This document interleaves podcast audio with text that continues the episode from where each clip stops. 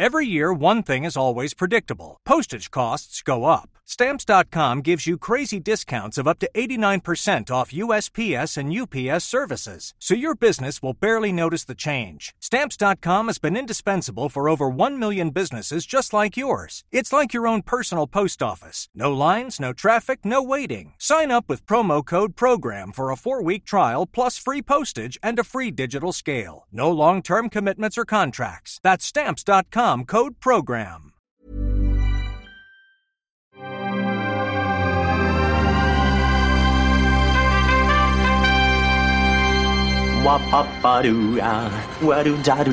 Steven, arrête s'il te plaît, j'ai jamais pu encadrer Michel Legrand. Salut Ciné, votre rendez-vous avec le cinéma qui une nouvelle fois sort de son rôle habituel de commentateur des sorties pour accueillir dans ses murs un invité, Denis Do, réalisateur du film d'animation Funan, primé au Festival d'Annecy, à voir actuellement en salle. Bonjour Denis. Bonjour. À mes côtés pour cette petite discussion, un trio de fiers piliers de cette émission mythique, Julien Dupuis, salut Julien. Salut Thomas. Stéphane Moïsaki, salut Stéphane. Salut Thomas. Et Perrine Kenson, salut Perrine. Salut Thomas. C'est nos ciné, l'interview Funan et c'est parti. Tu fais un amalgame entre la coquetterie et la classe. Tu es fou. Enfin, si ça te plaît. Funan donc nous ramène dans le Cambodge des années 70 en plein durant la très sanglante révolution et dictature des Khmer rouges qui a fait selon les estimations près d'1,7 million de morts. On y suit le douloureux parcours de Chou qui tente de retrouver son jeune fils enlevé par le régime. Je précise que le casting vocal est notamment assuré par les comédiens Bérénice Bejo et Louis Garel. Denis, c'est une histoire euh, très personnelle, Funan, c'est celle de votre mère si j'ai bien compris. C'est ouais, c'est une histoire très personnelle. Euh, après, ça, comment dire, on l'a travaillé avec euh, ma co-scénariste Magali Pouzol. On a, la volonté, c'était de, comment dire, de, ouais, enfin, moi je présente toujours ça comme ça. C'est une fiction basée sur des faits réels. hein. Il n'y a jamais eu la tentation de retranscrire euh, littéralement le, le parcours et l'expérience de ma mère. Mais voilà, ça, ça n'empêche que travailler dessus, ça, comment dire, ça, ça m'a ramené à repenser des choses, euh, repenser à des choses, pardon. Euh, ça a ramené des souvenirs dans la tête également, et puis euh, ça a nécessité tout du long bah, beaucoup de collecte d'informations. Ouais. Du coup, il y a forcément un lien, d'autant plus que voilà, a priori, c'est normal que d'être assez proche de sa mère, donc. Euh, quand, quand il s'agit de, de, de- de- l'idée que tout ça se soit basé sur ses expériences à elle nourrit forcément ce lien très très fort quoi. Et du coup, la, la- la- la conception euh, du, du projet, ça a commencé par quoi? Par des discussions avec, euh, avec votre mère? Ça a commencé sur l'aspect oui sur l'aspect conception ça a commencé comme ça. En fait depuis depuis ma tendre enfance en, euh, ma, ma mère me parlait en fait de, de, de sa vie passée. Euh, elle a toujours été très loquace vis-à-vis de tout ça. C'était euh, euh, J'aime bien dire que c'est un petit, c'est un petit peu notre point Godwin en fait. à nous. On peut parler de plein de choses. Au bout d'un moment, on, voilà, on tombe On dans arrive le- toujours au voilà, Cambodge. Exactement. Enfin, au Khmer Rouge. Au Khmer Rouge, exactement. Et euh, voilà, simplement, en fait, quand l'idée de, de, de, de faire ce film est apparue, il m'a semblé normal, en fait, de, m'asseoir simplement devant ma mère et de lui dire que qu'il fallait que je recollecte tout à nouveau et que j'essaye de tout mettre déjà dans un ordre, on va dire, chronologique. Parce que là, je savais que ce, que, ce qui était sûr, c'est que je voulais une histoire euh, linéaire. Une Oui. histoire linéaire qui, qui s'ancre, en fait, dans la chronologie euh, des événements historiques. Et euh, il y a eu quelques difficultés, notamment bah, les années en fait qui, qui ont passé. Ma mère prend de l'âge évidemment, et euh, donc voilà, elle me racontait euh, ses, son, son, ses expériences, surtout en fait dans un ordre, on va dire émotionnel, ce qui l'a mar- l'a- Mm. marqué le plus euh, au moins. Et euh, donc, euh, et puis de toute façon, c'était nécessaire pour nous. Donc, on, ce qu'on a entrepris, c'est qu'on est parti au Cambodge euh, en, en 2010 tous les deux. Et euh, on a confronté donc euh, ces témoignages euh, avec d'autres personnes qui avaient vécu tout ça avec elle. Et c'était assez euh, intense parce que ces personnes-là, en fait, euh, ma mère les avait pas vues depuis 30 ans. Ouais. Par le passé, on était déjà retourné au Cambodge euh, quand j'étais tout petit.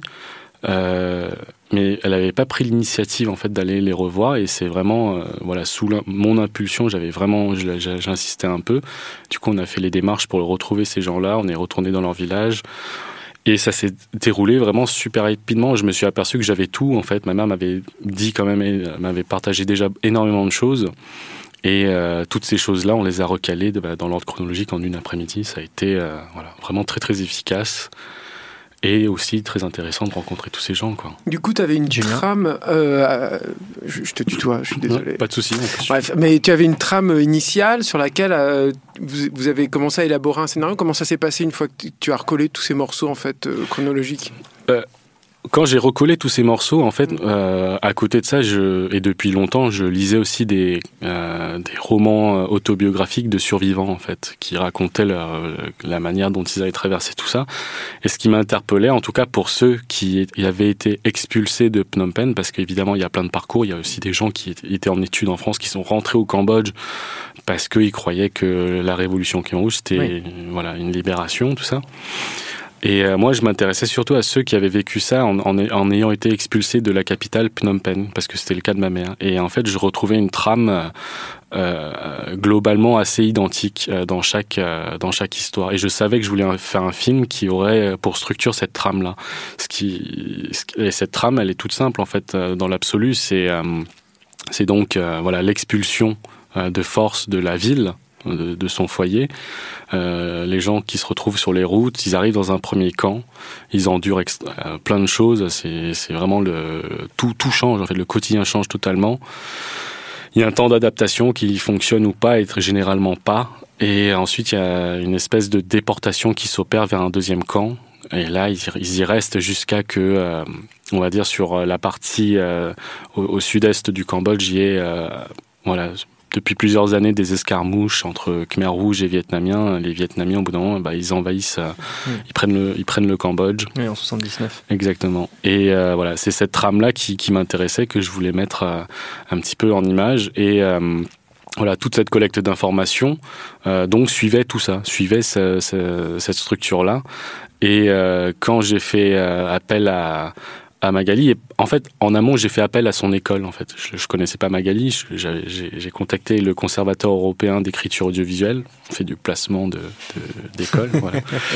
Et euh, voilà, j'ai rencontré plusieurs scénaristes et euh, Magali sortait un petit peu du lot. Alors. Euh, ça fait un petit peu de discrimination positive ce que je vais dire, mais en fait j'étais déjà parti dans la tête quasiment de me dire que je voulais travailler avec une scénariste femme parce que l'histoire tourne autour euh, d'un personnage féminin, d'une mère. Et euh, bon, moi j'avais un petit peu peur de de, pas savoir créer ce personnage-là parce que je suis un, je suis un homme en fait simplement. Et puis euh, bah, venant de l'image, on s'improvise pas non plus scénariste. Et puis voilà, naturellement Magali donc est sortie du lot. Elle nous a rejoint avec Michael. Michael, c'était un ancien camarade de ma classe à Gobelin. Et euh, il est l'auteur graphique, le directeur artistique du film.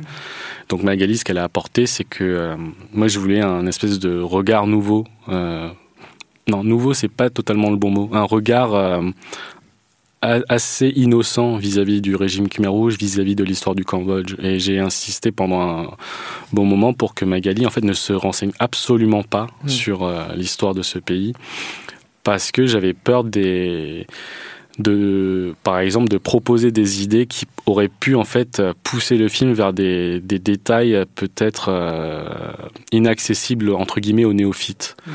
Et je voulais qu'elle ait ce regard extérieur pour me tirer hors de ça, pour conserver une ligne assez euh, euh, assez générale pour que voilà le plus grand nombre puisse quand même rentrer dans, dans ce film là et la, la, décision elle a été assez rapide par ailleurs de moi, j'ai jamais eu l'intention, à travers ce film, de faire un film euh, historique, de raconter l'histoire de la prise de pouvoir des Khmers rouges, etc. Et par ailleurs, la notion même en fait de mémoire, euh, comment dire, euh, j'ai jamais entre guillemets vendu ce projet euh, comme un travail de mémoire en fait. Ça a été toujours une approche très personnelle. Euh, très personnel parce que voilà, c'est basé sur le, le descriptif que j'avais de personnes proches. Euh, c'est un récit intime, quoi. Voilà, voilà. C'est plus de la mémoire émotionnelle pour le coup. Exactement, et, et, et familiale en fait. Mm. Euh, c'est familial parce que, comment dire, mon histoire familiale m'intéresse beaucoup. Il y a beaucoup de, beaucoup de points de suspension dans, dans, dans, dans, dans tout ce passé. Et moi, je ressens énormément ce besoin de, de remplir ces vides un petit peu, parfois même de manière fantasmée, pour pouvoir euh, voilà, euh, avoir des, enfin, repenser des choses, etc. Tu parles beaucoup de ta mère, mais c'est aussi l'histoire de ton, de ton grand frère, non? Oui. Et tu t'en parles jamais en fait dans les recherches, etc. Est-ce que c'est parce qu'il n'avait pas de souvenirs, il n'a pas voulu participer? C'est peut-être une question trop, trop intime, quoi. Non, non, ça l'est pas. C'est un pas. personnage important dans le film. C'est un personnage, euh, en tout cas, qui pour moi était émotionnellement très important. Euh, mon grand frère, euh, juste pour l'anecdote, non, je vais pas en parler parce que si j'en parle comme ça, ça spoil des choses dans le film. Du coup, je vais pas en parler. Mais bref, non, mon grand frère, en fait, comment dire j'ai jamais eu l'intention, par exemple, euh, de, le mettre trop en avant non plus, d'en faire un personnage, euh, un des personnages principaux. Par ailleurs, il s'exprime très peu dans le film, en tout cas en, oralement. Euh, parce que je pense que la conception de ce film a fortement été impactée par voilà les échanges que j'ai eus avec les uns et les autres dans ma famille. Ma mère, donc, c'est elle qui me parlait le plus, c'est elle qui m'a le plus imprégné de, de, tout ce passé Khmer Rouge. Mon grand frère, ça a été très tardif. En fait, je savais depuis toujours qu'il avait vécu tout ça, mais son point de vue d'enfant, à la toute base, ne m'intéressait pas tant que ça. Et euh, c'est vraiment petit à petit, pendant l'élaboration euh, du film, dans, sa phase de développement, que euh, voilà, au détour d'une discussion, mon grand frère me posait simplement la question qu'est-ce que tu es en train de faire en ce moment? Et je lui dis bah, je suis en train de faire un film qui se base sur la vie de maman et de toi. Et là, en fait, spontanément, je me suis dit mais c'est c'est complètement con, pourquoi je lui pose pas de questions? Et je me suis mis à lui poser des questions, voilà. Ça a commencé un petit peu comme ça, et- mais euh, ça, comment dire, ces réponses, elles sont arrivées à, euh, voilà, bon, j'étais à un âge assez tardif quand même. euh, plus on vieillit, moins on arrive à s'imprégner des choses. Et je pense que justement, je suis plus resté du point de vue de ma mère. Et en plus, j'avais plus ou moins le même âge que le personnage de ma mère à cet âge-là, donc ce point de vue-là m'intéressait plus en fait. Et Voilà.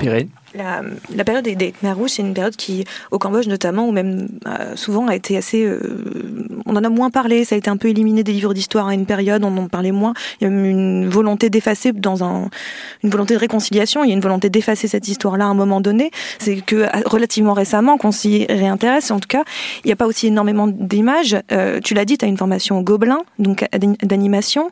Euh, Qu'est-ce que l'animation permet pour ce type d'histoire euh, que potentiellement le live action pourrait pas permettre, mais qu'est-ce que ça t'a permis l'an- l'animation en racontant cette histoire-là? Qu'est-ce qu'elle t'a autorisé en plus? Euh, déjà, ce que ça m'a interdit, Mm. ça peut être intéressant d'en parler aussi. Euh, je pense que le live action, ça m'aurait permis d'aller au Cambodge et de tourner tout le film dans des décors cambodgiens. Ça, ça aurait été assez plaisant. Mais euh, je pense que comme toute personne qui dessine, euh, on a quand même un certain rapport avec le crayon, le papier ou le stylet et la tablette. Un rapport qui, pour moi, est assez charnel, en fait, au final. Et pouvoir représenter euh, voilà, les environnements, les, personnages, leur, donner vie, euh, il y a, comment dire, ça participe à une forme de réappropriation, en fait. Euh, Est-ce que le but, c'était de reconstituer oui, mais pas, à 100% non plus. Euh, je, parce que je, je crois pas que le but d'un film, euh, ça puisse être la tentation de reconstituer quelque chose à 100%. Euh, d'ailleurs, ça peut être, ça peut, se questionner moralement aussi, d'ailleurs, ou éthiquement. Mais la reconstitution, par exemple, je sais pas, d'Auschwitz, par exemple, cinématographiquement, ça peut soulever certaines questions. Mais comment dire, euh, faire rentrer, en fait, euh, euh, être une porte d'entrée, en fait, dans, dans, un contexte, ça, je pense que c'est un des grands rôles du cinéma. Et l'animation, là, du coup, ce que ça permet, voilà, il y a cette appropriation-là, cette réappropriation-là par le dessin, euh, notamment, euh, et justement, je- quand on parle dessin, on parle nécessairement image. Moi, j'avais un manque euh, euh, euh, de, de visuel euh, en termes de- d'environnement, de, cadre de vie. de- ouais, j'avais beaucoup de descriptifs à l'oral ou à l'écrit dans des livres, tout ça. Et évidemment, ça faisait euh, foisonner l'imagination euh, sur la manière dont ces camps, euh, les Khmer rouges, tout ça fonctionnait. Puis, voilà, on, se nourrit aussi bah, de, films de cinéastes comme Ritipan, comme La déchirure de Roland Joffé, même si, dans La déchirure spécifiquement, je pense que ce film m'a créé des frustrations. Je l'ai vu très jeune. Et euh, bah, une- bah, dans, pendant cette jeunesse où voilà dans ma tête ça foisonnait de plein de questionnements sur le régime Khmer Rouge et voilà il y avait des, des, des scènes assez chocs etc. mais le parcours, on va dire, du journaliste américain euh, ne m'intéressait pas du tout. En fait, j'avais envie de rester avec le journaliste cambodgien qui avait vécu euh, et sa vie était entrecoupée à chaque fois avec des scènes aux États-Unis, avec le type qui recevait le prix Pulitzer euh, mmh. et qui culpabilisait qui symbolise peut-être la culpabilité occidentale, je sais pas, euh, mais bref, et mais je m'en fichais. Moi, je voulais être dans les camps, je voulais voir tout ça. Et euh, par ailleurs, je me demande si euh, inconsciemment, si ce film n'avait été que sur ce journaliste, est-ce que ça ça m'aurait pas fait évoluer autrement dans bah, dans la vie et ça aurait peut-être eu pour conséquence que je me sois jamais posé la question d'avoir envie de faire un funan ou pas quoi.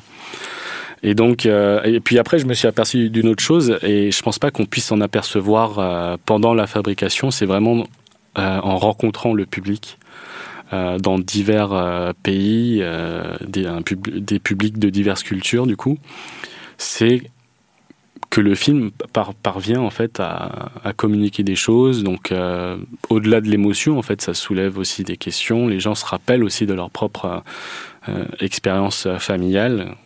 Qui ont qui ont un lien ou non avec le régime Khmer Rouge. Et c'est ça que je trouve très fort. Et je me suis aperçu, bah, du coup, ce, que, ce dont je me suis aperçu, c'est que l'animation n'a n'a pas de, de, frontières en fait. Euh, est-ce que c'est spécifique à l'animation? J'aurais tendance à le penser. Euh, parce qu'il y a quand même eu cette volonté de ne pas forcément, euh, même si on s'est basé morphologiquement sur des photographies, etc., le but, c'était pas de, de, de, mettre en avant à l'écran une ethnie de manière très identifiable mais de faire ressentir en fait euh, de, euh, de l'essence humaine en fait, voilà, de, des humains en fait, voilà. Il y a justement, il y a, sur les personnages, ils sont très très incarnés en fait. J'ai l'impression qu'il y, a une vraie recherche de ça. Tu fais évoluer, vieillir, euh, maigrir, et puis il y a, y a, tout ce, ce, truc qui revient avec le père qui souffle dans le cou de, de, ta mère, etc. Ah, il y, a plein de, il y a, plein d'informations du coup dans, dans, ta phrase là. Du Mais, ce qui est intéressant justement, c'est que c'est pas systématique en fait dans l'animation que je vois une, une recherche d'incarner littéralement. Il n'y a pas d'autre mot pour moi euh, les, les, les personnages animés. J'ai l'impression que c'était une volonté euh, claire et nette. C'est une volonté, c'est une volonté euh, qu'on a échangé très rapidement avec euh, Michael. C'est lui qui a designé euh, les personnages. Euh, nous, à la base, je, parle un petit peu à sa place, mais je pense pas qu'il va me contredire sur ça. C'est qu'on a quand même pas mal d'influence de la japanime. Est-ce que la japanime a des personnages incarnés C'est aux, gens de décider. Nous, en revanche, malgré cette influence-là, on a voulu, en fait, Michael a fait un superbe travail de, recherche photographique entre 2011 et 2012, quand on est parti au Cambodge. On a vraiment, euh, il a vraiment étudié en fait la morphologie des, gens localement. Et euh, voilà, il a, traduit un petit peu euh, les, les, personnages avec sa, sa, sa, patte artistique à lui. Au tout début, par exemple, sur le pilote, on avait, euh, on avait choisi de partir sur euh, une esthétique sans trait, sans ligne en fait, euh, de contours sur les personnages. mais on s'est rapidement dit que tous les deux, en fait, on était plus sensibles au dessin, plus que voilà aux aplats de couleurs, etc. Du coup, il y a eu ce retour au, au trait, ce qu'on voit dans le film, du coup. Et euh, voilà, ça corrobore en même temps des contraintes de fabrication. Le trait, c'est un bon garde-fou artistique, hein, euh, surtout quand on bosse avec euh, une multitude d'équipes et réparties un petit peu partout dans le monde. Et moi, j'avais dit à Mickaël qu'on avait besoin de réalisme en fait dans le traitement des personnages parce que voilà, il y a la notion d'humanité, mais il y a aussi, je voulais, voilà, on va pas dans du cartoon. Va pas vers du manga non plus. Euh, moi, je voulais qu'on ait euh, voilà ce côté charnel en fait. Pour moi, le dessin, ça a ce côté charnel qui qu'on faisait revenir justement. Et puis moi, ça m'arrangeait d'avoir voilà des petits détails aussi sur euh, sur le visage, sur des yeux bien dessinés également. Pourquoi Pour les gros plans notamment? Moi, je voulais mettre en scène beaucoup de gros plans pour qu'on soit vraiment avec les personnages, dans, dans leur esprit, dans leurs émotions, etc.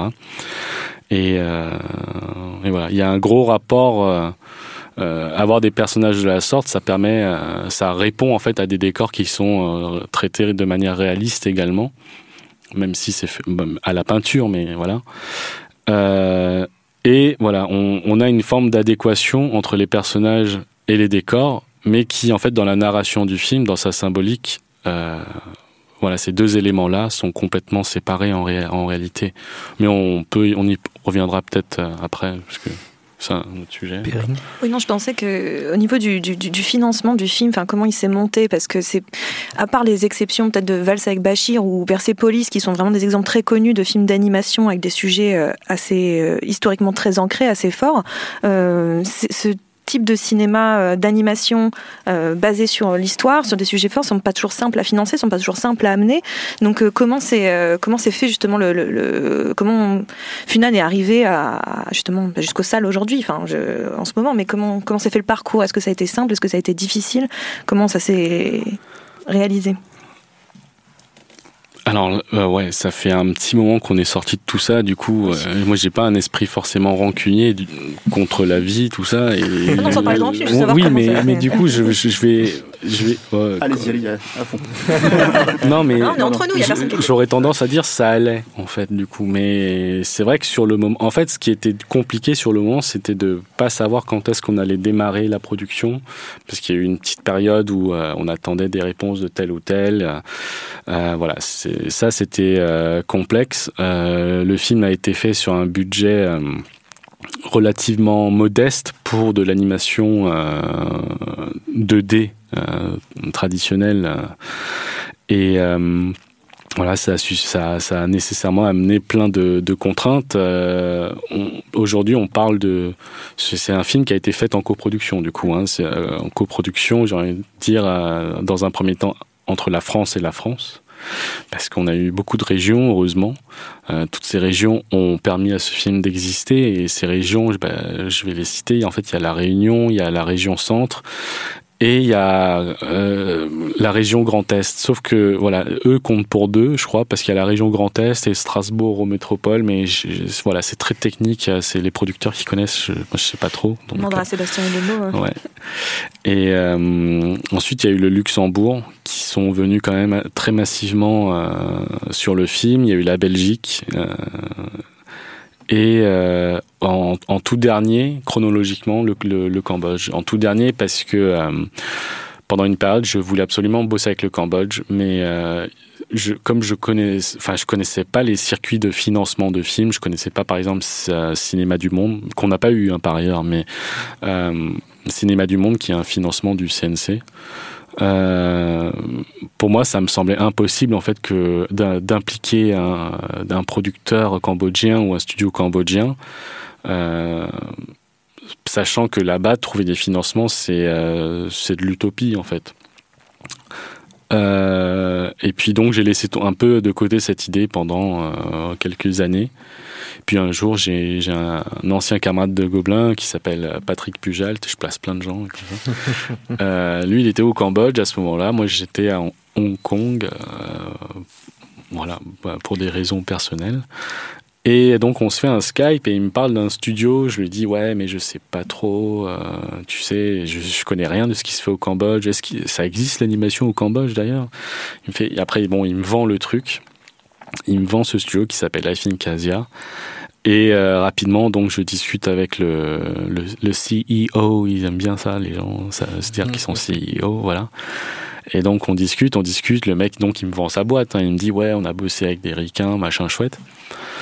Et euh, en fait, je suis, je suis assez opaque à ce genre de discours. Euh, ça marche pas avec moi. mais moi, ce, la personne auquel, à laquelle j'avais confiance, c'était Patrick. C'était donc mon ami et je, lui ai dit écoute, si tu es impliqué dans le projet là-bas, moi j'en parle à mon producteur et je suis OK. Sinon, non. Et lui, il me dit bah, je te parle de cette boîte parce que j'ai envie de m'impliquer sur le projet. Et ce type, il bossait à DreamWorks euh, Shanghai à l'époque. Il a lâché euh, euh, bah, là-bas pour aller au Cambodge bosser sur un petit projet. Donc euh, voilà, je, moi j'étais content, j'étais content. Et puis euh, tout ça s'est mis en place et euh, ils ont réussi à trouver de l'argent au Cambodge. Donc je ne sais pas comment ils ont fait. Est-ce qu'ils ont braqué une banque? Comment ça se passe? Je sais pas. Mais à la fin, est-ce que c'est confortable en fait comme budget pour arriver à faire? Non, non, pas du tout non, non, non. Et là, genre, je- là, je- tout à l'heure, je disais tout ça allait parce que ça fait il y a, il y a de l'eau qui a coulé sous les ponts, mais sur le moment, c'était très très compliqué. Euh, comment dire y a, ça a été très impactant hein, niveau santé Mm. euh, parce que faire donc faire un film d'animation, euh, ça, ça s'étale sur euh, la- toute la production s'est étalée sur deux ans. J'ai fini les six, six à sept derniers mois tout seul dans ma chambre à Paris. En termes d'infrastructure, tout ça. nous, on avait, on n'avait pas de local en fait à Ouais. Paris parce que les films d'ici, c'est pas un studio d'animation. Et euh, tous les serveurs, tout ça, tout était centralisé au Luxembourg. Et moi, je bossais depuis ma chambre. Et puis à un moment donné, on avait des soucis d'internet aussi quand j'étais dans une des régions, Euh, ce qui fait que euh, comme je validais les choses, ça ralentissait tous les autres studios. Le fait de et puis il y a aussi euh, quelque chose de très impactant, c'est que euh, c'est de travailler avec différentes cultures artistiques en fait. Euh, Parce que le film est très homogène, quoi, justement. ah bah ça c'est parce que euh, Michael Cruza et moi on était derrière, euh, enfin surtout euh, euh, sur les, pr- la première euh, année et demie en fait euh, à, à retaper plein de choses. Et c'est pour ça que je parle de différence de culture artistique et pas que avec le Cambodge, mais au sein même de nous en Europe en fait.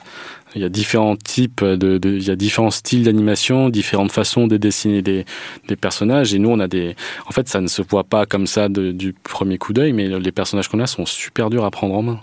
Euh, je, je- crois que j'en ai, voulu à Michael à un moment parce que je lui disais que ça, ça nous empêchait de, d'avoir de rattraper des heures de sommeil, euh, tout ça. Il y a non et puis euh, voilà, euh, on a il y a, il y a des départements entiers qui n'ont pas été euh, financés et parce qu'il manquait de l'argent en fait. Il manquait de l'argent et puis c'était selon ce qu'on voyait, c'était pas possible de, de trou- d'en trouver plus.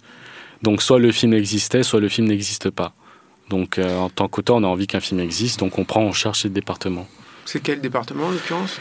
Alors, par exemple, euh,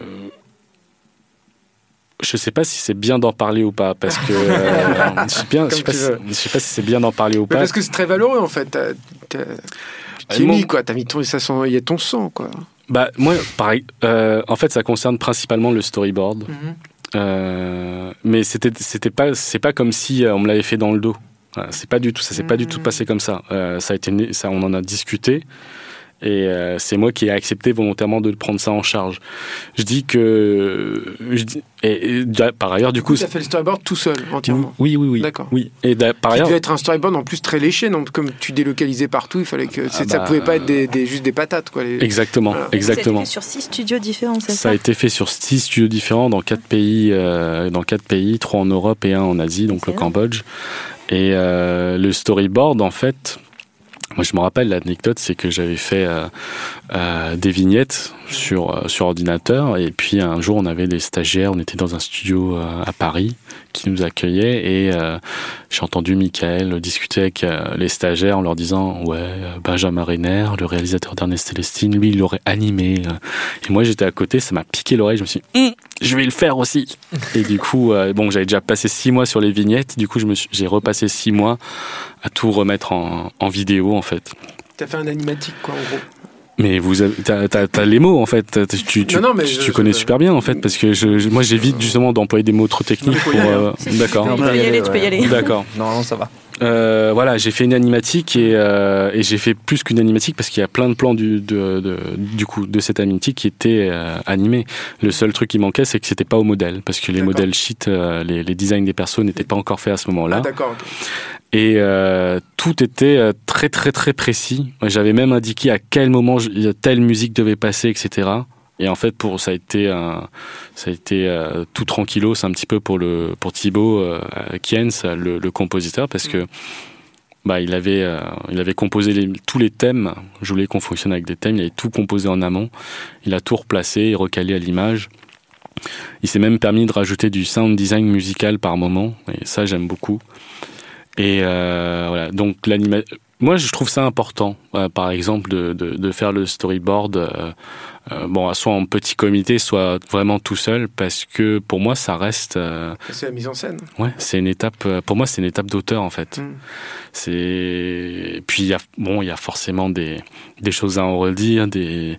T'as des- écrit un peu le scénario, ce qui avait été posé du coup quand tu as fait ce Au storyboard cette- ouais, ouais, au storyboard. Oui, oui, oui, il y a- il y, a des choses qui ont été enlevées. Il y a. euh, euh, comment dire Là, comme ça, je m'en rappelle plus. hein. Euh, Comme ça, je m'en rappelle plus du tout. Il y a des situations, des actions qui ont, qui ont forcément été changées, des dialogues aussi qui ont été impactés, des trucs, euh, des, ce qu'on appelle des pick-up, en fait, des, Mm. des, des rajouts de, de, de, de, de dial, etc. Parce qu'on a quand même pas mal de scènes avec de la foule. Des réactions de personnages enlevées ou rajoutées, des. euh, Mais ouais, c'est. En fait, pourquoi? Parce que simplement, le, le, le storyboard, l'animatique, c'est une étape d'écriture, en fait. Mm, c'est Euh, et euh, voilà, donc ce que je disais, c'est que voilà, il y a forcément des, des choses à en redire, mais le- moi je trouve que le fait de le faire seul, ça permet une chose, c'est de pouvoir justifier quand on nous demande pourquoi on a fait ça comme ça et pas autrement, sur toutes- tous les plans. Et tous les plans, pour moi, euh, sont a priori pensés. Ils ont, la plupart ont, de la symbolique. Et euh, voilà, pour moi, c'est important de pouvoir euh, peut-être devoir me justifier si on me posait la question. Pourquoi tu as fait ce plan-là comme ça? Et ben voilà, tu vois, dans ce rapport-là, ça, ça crée ce rapport-là entre ce personnage-là par rapport au décor et par rapport à la scène d'avant et par rapport à la scène d'après, ça, ça amène autre chose. Et voilà. Et mine de rien, en fait, dans la façon de fonctionner comme ça, ça a permis aussi de garder énormément le contrôle, en fait, sur le, sur le film. Euh, oui, euh, ça aide sur un point, c'est que euh, on voit le film. Mm. On, il parce qu'il faut voir le film en entier pour pouvoir se lancer dans tout ça. Mm. Et là, déjà, l'avantage de coécrire ou d'écrire en- au début, quand on réalise, c'est que euh, voilà, tout ce qu'on écrit, on le voit normalement. Donc euh, moi j'avais déjà les images en tête, donc en les posant au storyboard, ça, ça a confirmé que ça me fonctionnait ou pas simplement.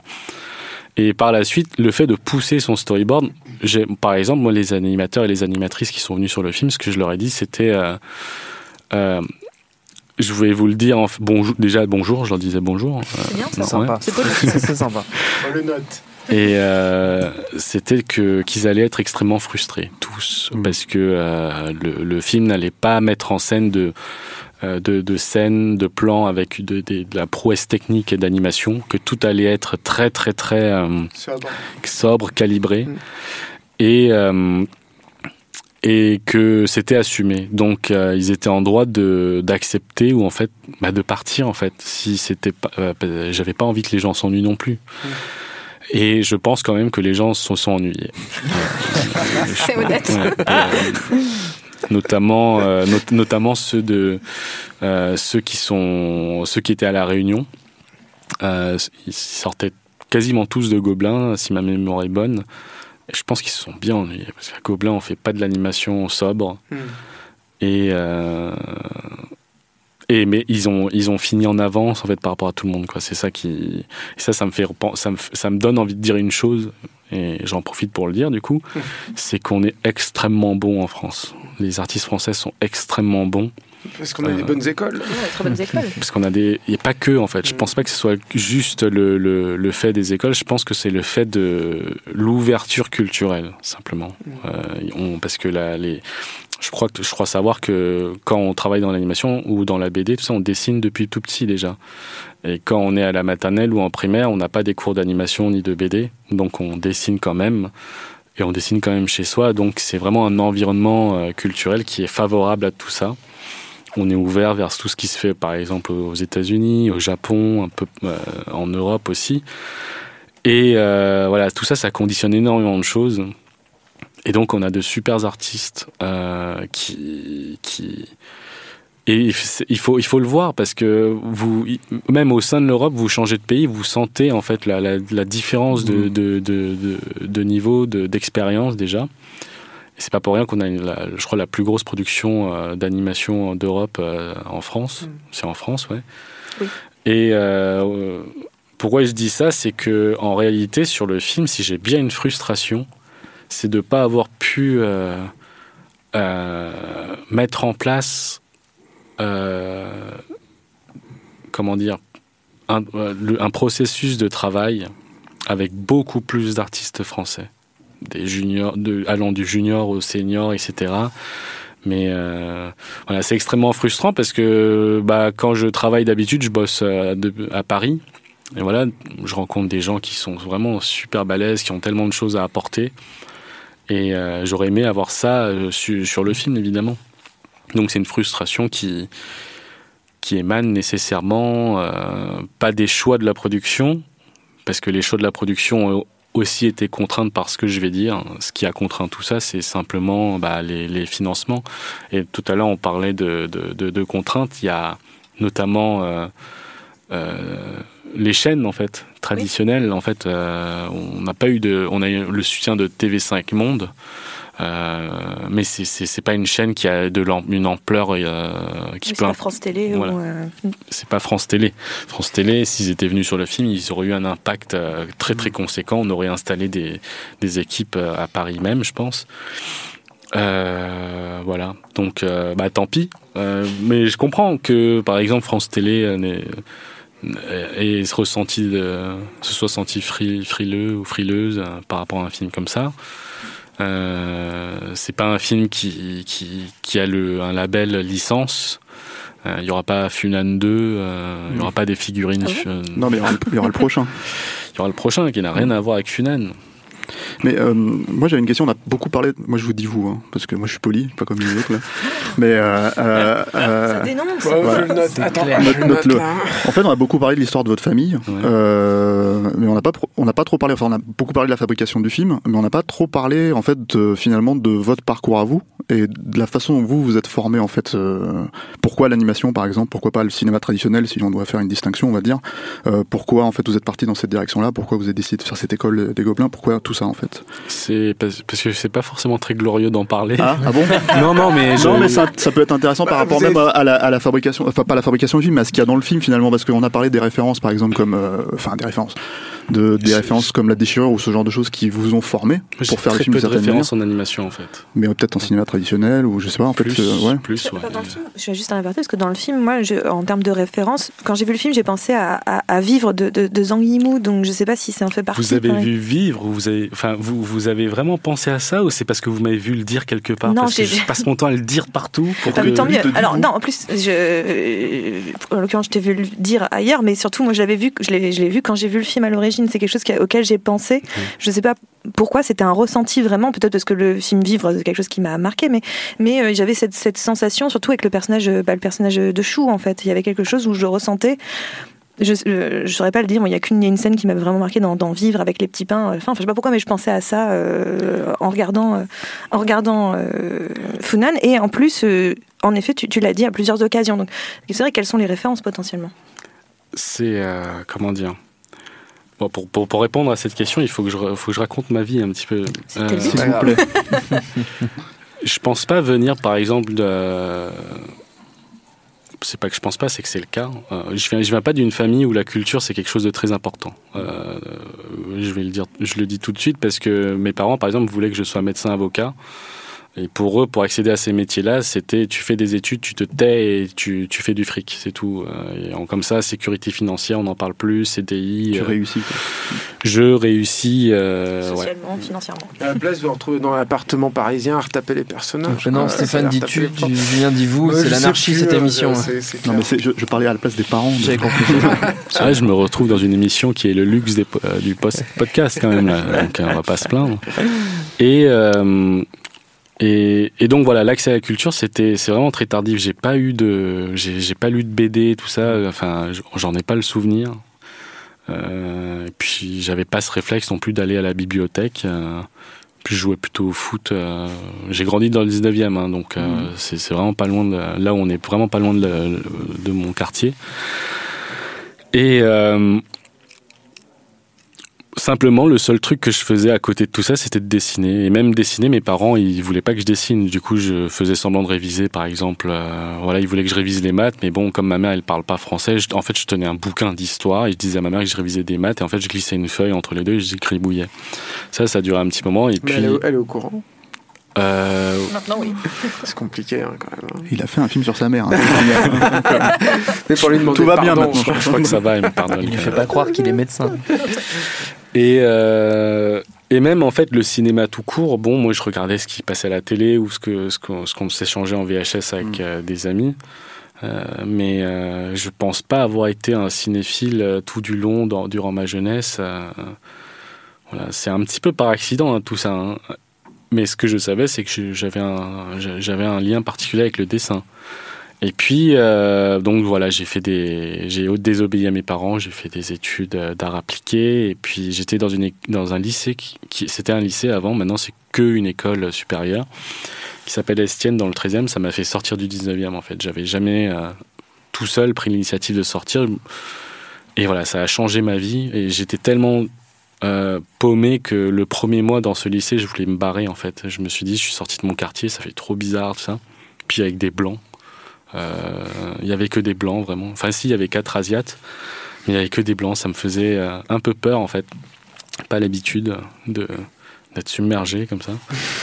Et euh, c'est pas comme dans la rue où les gens sont anonymes. hein. Et euh, voilà. Donc euh, et à côté de cette de ce lycée, donc dans le 13e, il y avait Gobelin. Puis il y a eu les portes ouvertes. On m'a tiré là-bas. On m'a dit tu vas voir là-bas les gens dessinent trop bien. Et euh, ça m'a fait halluciner parce que je me suis dit, euh, tiens, des gens, ils- c'est- ces gens, en fait, ils dessinent ce qu'ils veulent et ils ont le droit de le faire. Pourquoi je me suis dit ça? Parce qu'on a appliqué quand même, on dessine euh, entre guillemets avec des contraintes. Par exemple, on a un brief, oui, dessiner un bureau, machin, qui peut, ou un vase pour, qui, pour mettre des fleurs, mais aussi pour faire ceci, cela. Design en fait, ou design graphique, ou design produit. Et c'est bien beau, mais c'est pas ce qui m'intéressait. Et euh, voilà, cette liberté de, de, de dessin, de représentation, les gens dessinaient du manga, dessinaient ce qu'ils voulaient. et ils, avaient l'air d'être encensés pour ça. Je trouvais ça extraordinaire. Et euh, voilà, moi, j'avais entendu aussi que c'était très dur d'y entrer. Il fallait être très très bon. Il fallait que le dessin ne soit plus une contrainte. Et du coup, il y a, je crois que c'est par pur challenge en fait que j'ai voulu entrer dans cette école. J'ai tenté, euh, j'ai tenté la première fois, je me suis ramassé. La deuxième fois, c'était très drôle parce que j'ai fait n'importe quoi. Et la troisième fois, j'ai, du coup, j'ai, j'ai, j'ai été pris. Mais en arrivant en classe, je me suis clairement aperçu que je serais pas au top en fait, euh, parce que il y avait- des monstres en dessin, il y avait, ils avaient tous une culture euh, BD, euh, animation, etc., que je, que je n'avais pas. On avait des exos en animation, moi j'étais complètement paumé. La première fois que j'entends parler de layout, par exemple, euh, je savais pas ce qu'il fallait faire. Quoi. Je- du coup, j'ai fait un petit peu n'importe quoi. Et puis j'ai séché beaucoup les cours aussi. J'ai beaucoup séché les cours parce que euh, c'était loin. Euh, et euh, Du 19e au 13e. ouais, Bah, Il y a des changements de métro. hein. Ah, Ça va. hein. Non, non.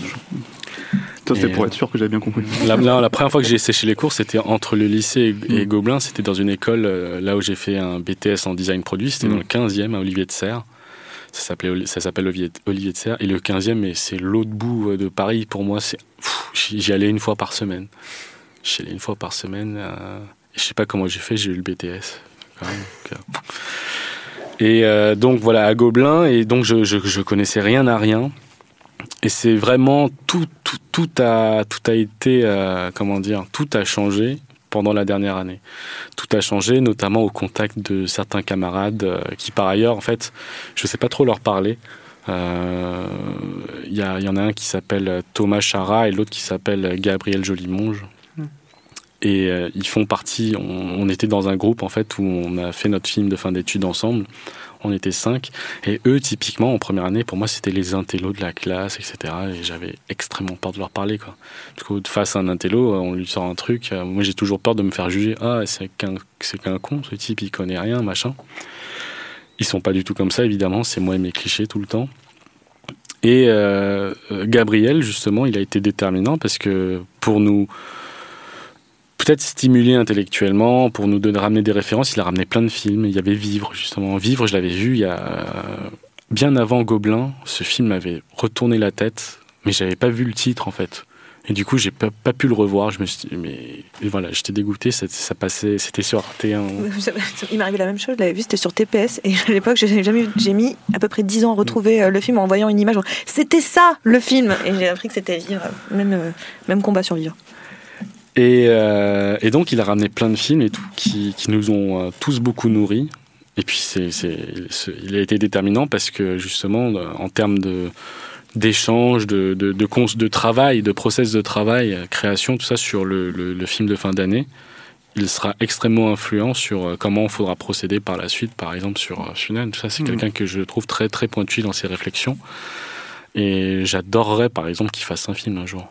Qu'il fasse un film. Euh, moi, il y a un truc que j'arrive pas, à, un morceau que j'arrive pas à coller. En fait, c'est cette, cette espèce de peur de légitimité. En fait, quand vous êtes à l'école, et en fait, cette notion que vous spécifiez clairement comment le film sera fait, de manière très très euh, presque. De peur de légitimité. Bah, c'est-à-dire en fait cette idée que vous disiez, il y a, y a des, euh, des, dessinateurs qui sont plus des brutes, qui sont meilleurs que moi. Il y a ces intellos auxquels j'ose pas aller trop parler. Et en fait, euh, inversement, quand vous faites le film, vous êtes très très spécifique sur ce que vous voulez et vous en démordez pas en fait quand vous quand vous engagez les gens. Il y, a une raison à ça, c'est que euh, je sais pas si c'est bien, mais quand on, quand, quand, on, quand on a un projet euh, sur ses épaules, tout ça, on, il se trouve que petit à petit, on a un mm-hmm. titre, réalisateur ou réalisatrice. Mm-hmm. Moi, je me cachais derrière ça pour pouvoir euh, euh, dire ce que je voulais, simplement. D'accord. Je pense que dans la vie tous les jours, par exemple en studio, je, suis très gêné, en fait, de. Comment dire, de parler à des gens que, des collègues de, travail avec qui je n'ai pas forcément fait une ou deux productions. Euh, c'est de la gêne, peut-être de la timidité, tout ça, mais sur le film, en fait, comme j'avais cette étiquette euh, réalisateur, je crois que je me suis permis quand même de, voilà, de déjà communiquer un peu plus. Et puis, euh, voilà, cette étiquette donne cette légitimité-là. Révéler votre nature artistique, quoi, d'une certaine manière. Peut-être. Complètement, jusqu'au bout. En tout cas, ce que j'avais mm. envie, simplement. Et le, rapport avec Vivre, donc, euh, donc par la suite, c'est un film que j'ai revu plusieurs fois. Et euh, j'ai aussi des origines euh, chinoises, en fait. Mes ancêtres sont partis de Chine, se sont installés au Cambodge. Pendant très longtemps, j'ai nourri un rapport très très fort avec l'histoire de la Chine. Et Vivre, comme enfin, il y a d'autres films, il y, a, Épouse et concubine aussi, a plein de films de Zhang Yimou qui m'ont beaucoup, beaucoup marqué, construit.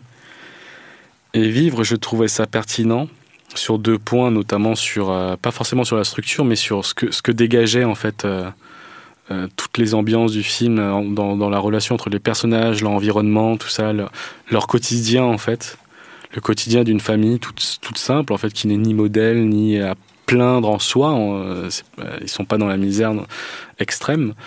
Euh, et voilà, c'est la manière dont tous en fait traversent euh, le quotidien, ce régime, euh, le grand bond en avant, la révolution culturelle, etc. Il se passe des choses horribles qui sont liées au contexte, mais voilà, il y a cette puissance de vie en fait. Mais un peu comme dans Funan aussi, d'une certaine mais, façon. Et ça a influencé, ça, influencé ça, ça, a influencé évidemment, ça, ça, a énormément influencé pour moi. Et euh, on parlait de la notion de repas, par exemple, avec euh, un autre journaliste. Euh, euh, je crois que c'était Paris Match, je me rappelle plus, mais voilà, la, notion de repas, pour moi, c'est une relation très liée à la à l'idée de, de, la famille, à un instant de, de communion, de partage. Toutes les cultures connaissent ça a priori. Et euh, voilà, c'est quelque chose que je voulais illustrer très fortement au début du film déjà, dans un premier temps, parce que c'est quelque chose qu'on va perdre en fait euh, dans, Funan. Et euh, cette puissance de vie, de vie, elle est illustrée d'une certaine manière à la fin de Funan que, j'avais envie, euh, envie d'insuffler une forme de spiritualité et d'en vivre. Je, en fait, euh, comment dire, intuitivement, vivre, la fin de vivre a beaucoup influencé ça. La fin de, et la fin, en fait, elle est, je trouve, la, force du film dans cette fin-là, elle le rend tellement euh, différent et elle justifie tellement la vision d'auteur, de réalisateur de Zhang Yimou par rapport au livre parce que c'est adapté d'un bouquin. Euh, et, cette fin-là amène toute une autre conception des choses, en fait, simplement. Euh, la caméra qui ne s'arrête pas, le générique qui défile sur la vie qui continue, ce repas qui continue avec trois générations dans un foyer. Moi, ça c'est la, notion de continu, de continuer qui, m'a beaucoup interpellé. C'est pour ça que la caméra à la fin de finale continue à progresser dans entre le ciel et la terre, la vie au milieu qu'on laisse euh, vivre toute seule, qu'on laisse vivre en fait par pudeur et c'est ce chant de riz qui symbolise la vie qui ne s'arrête plus en fait. Pour parler de continuité, pour terminer notre, notre émission, sur quel projet vous vous êtes lancé euh, à la suite de, de, de Finale Alors, c'est normalement c'est confidentiel, euh, mais j'ai ça non, entre nous. Ça reste entre nous.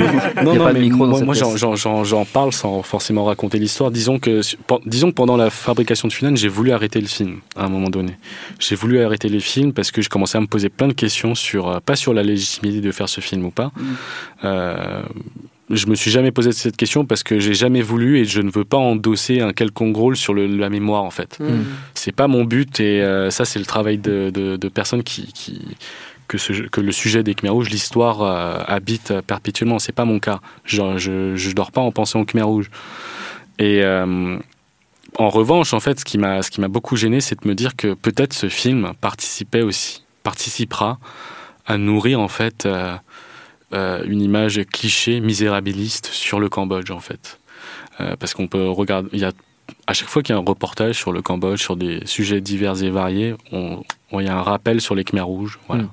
Mais c'est une ode au Cambodge un peu. Hein, bah il, y a, énormément de, effectivement, de, de décors. moi, je trouve que les paysages sont magnifiés, par exemple, dans le film. Oui, oui, non, mais c'est pas ça. Ce que mm. je veux dire, c'est que il euh, y, a, y, a, le film. Après, il y a tout le travail euh, mm. qu'on peut faire euh, derrière pour entre guillemets susciter l'envie au public, etc. et, et moi, j'aime pas quand on commence à. Et ce film, je pense que malheureusement, il peut tomber dans ça. dans, dans, ce que les gens vont en dire, c'est sur, par exemple, employer, quand on, se met à employer des mots sur la nécessité, la mémoire, etc. C'est un travail qui est extrêmement important. Euh, parce que euh, faut, c'est pas qu'il faut pas oublier, il faut, il faut nourrir le savoir, il faut nourrir en fait la réflexion autour de ça par rapport aux nouvelles générations, etc. Parce que beaucoup se posent la question. Et il y a deux types de nouvelles générations. En plus, il y a ceux, euh, celles qui sont en Occident, celles qui sont au Cambodge. Ils ont pas du tout, elles ont pas du tout la même envie, les, les recherchent pas du tout les mêmes choses. Et moi, ce qui me gênait, c'était de me dire que avec ce film, ça allait, ça allait euh, participer à nourrir ce, cliché, ce, misérabilisme en fait. Ah, les pauvres Cambodgiens, les, victimes, etc., etc. Euh, et voilà. Après, j'ai vu un film qui s'appelle Diamond Island de Davy Chou, que j'ai trouvé super en fait, et j'ai trouvé voilà, c'était extrêmement magnétique, ça abordait complètement autre chose et ça montrait une autre facette. Euh, une autre facette parmi la multitude de facettes qu'on peut découvrir, que ce soit au Cambodge ou ailleurs, par exemple, mais voilà, dans cette jeunesse d'un pays en développement. Et je me suis dit, mais il a, raison de faire ça aussi. Parce que euh, tout ce pan-là de la société cambodgienne, très dynamique, euh, et cette réalité, en fait, actuelle, on, bah, on la connaît beaucoup moins au final. Et alors que quand j'y vais, euh, voilà, au travers des, de, de, mes cousins, mes cousines qui font partie de cette jeunesse-là. Moi aussi, je, découvre des choses qui m'intéressent, il y, y a des choses que, que j'ai envie de raconter. Et euh, voilà, du coup, voilà, ça m'a un peu frustré vis-à-vis de Final et fait culpabiliser de faire ce film. Mais bon, il fallait le finir parce que y avait on a, tous les artistes étaient déjà impliqués et voilà. Euh, on n'efface pas 8 ans à l'époque, 8 ans de travail comme ça. Et voilà, pendant la fabrication, spontanément, un jour, il y, a une idée qui a surgi. Et euh, j'ai envie de travailler encore sur, euh, on va dire, la mémoire, mais une autre forme de mémoire. Pour moi, la mémoire, donc, c'est tout ce qui tourne au passé, l'héritage, en fait. Euh, mais cette fois, pas un héritage aussi sombre, aussi tragique, on va dire un héritage beaucoup plus lumineux et potentiellement inspirant pour les personnages de ce film, cette jeunesse dans ce film. On sera dans un Cambodge moderne, on sera dans un Cambodge euh, bah, actuel, dans la vie nocturne cambodgienne, il y aura une confrontation entre la modernité les traditions, et il y aura euh, un personnage central féminin qui va, euh, qui va évoluer dans tout ça, qui va se découvrir, qui va découvrir, se découvrir en tant que femme aussi. Et tout, tout plein de personnages divers et variés qui gravitent autour et derrière tout ça, tout ça sera, chapeauté un petit peu par euh, le rock cambodgien des années 60, qu'on va faire euh, vraiment revivre dans le film. Pas mal. Et ça va être très léger, ça va les gens vont. Voilà. On peut espérer ça pour quand?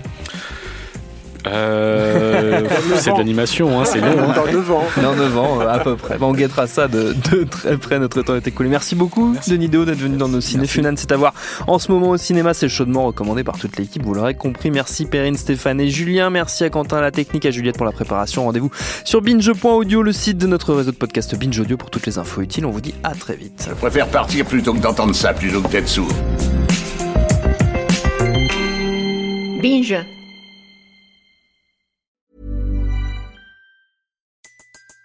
Everybody in your crew identifies as either Big Mac Burger, McNuggets, or McCrispy Sandwich. But you're the filet fish Sandwich all day. That crispy fish, that savory tartar sauce, that melty cheese, that pillowy bun. Yeah, you get it. Every time.